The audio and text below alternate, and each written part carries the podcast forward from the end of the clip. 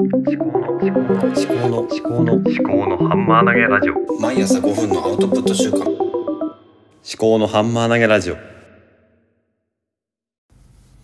秋彦の記憶装置総研こちらは福島県で生きる私が、えー記憶装置室に備えるために思考のハンマー投げをする番組です、はい、今日は令和4年2月4日金曜日、えー時刻は7時52分です、えー天候は曇り、えー少し雪がちらついています。はい。で今日はですね、えーと何の話をしようかなって思っているんですけれども今日はそうだなお猿のジョージの話にします。はい。でちょっとね今日はあの iPad の GoodNotes5 であのちょっとテンプレートを作ってあの話す内容を整理しながらやっています。ちょっと今までと違う形でやってます。はい。で今日はどんな話をするかっていうとまあお猿のジョージの話なんですけど、まあ、お猿のジョージのブログをね今書いているわけですね。でうんとハテナブログで書いております。でこのカテゴリー分けの方法を今試行錯誤してましてそのカテゴリー分けをどういうふうに考えていくかっていう話をしたいと思います。はい、じゃあそのまあ今日の話の内容なんですけれども、うん、カテゴリー分けっていうのは、うんまあ、ハッシュタグみたいなもんなんですね。ツイッターでいう。ツイッターでいうハッシュタグみたいなもんなんですけどもそのなんだなんていうのかな？その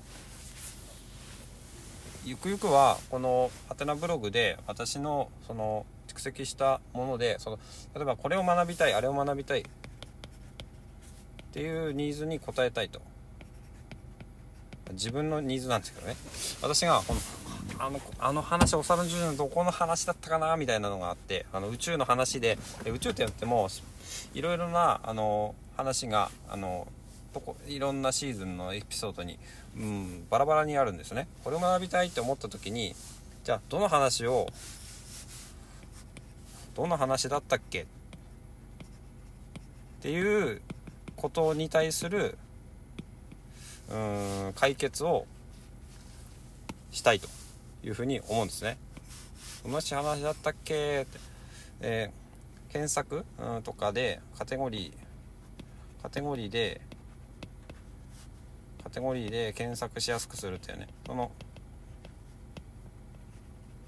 まあ、世の中のあらゆる物事の一番の無駄っていうのはあの検索の時間だと思うんですね。一番の無駄は検索の時間とかね。物探し。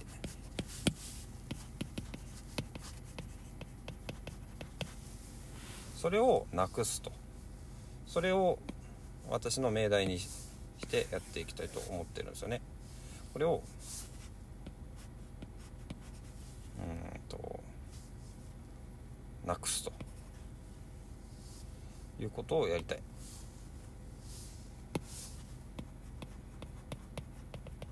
じゃあそのためにどういうふうにあのカテゴリー分けするかっていうのを今考えているところであの、まあ、小学校中学校高校のあの教教科分類カテゴリーこのカテゴリーをどういうふうにするのかっていうのが問題なんですよね。で教科分類っていうのが一番あの分かりやすいのかなと。思ってます。で今ちょこちょこあのネタを集めているところなんですけど教科か学問かみたいな。あとはこのあ例えば船が出てくる話とか、まあ、学問ではなく個別の、あの物事についてやってみるっていうのもありかなと思います。でちょっと昔買った本で「学問の仕組み辞典」っていう茂木健一郎さんが監修されてる本があってこれ昔買ったんですね。であの学問をうんこれはえー、っとなんだこれはそのうんと学問の領域、えーそうですね。教養教養ね。私はお産の常時で教養を学ぶっていうことをあのできるんじゃないかと思って今仮説を立ててお産の常時研究室を立ち上げたところなんですけど、まあ、人文科学社会科学自然科学文化芸術という多くの多く大きく4分野に分けてでそれぞれについて、まあ、哲学歴史学政治学経済学物理学生物学文学建築。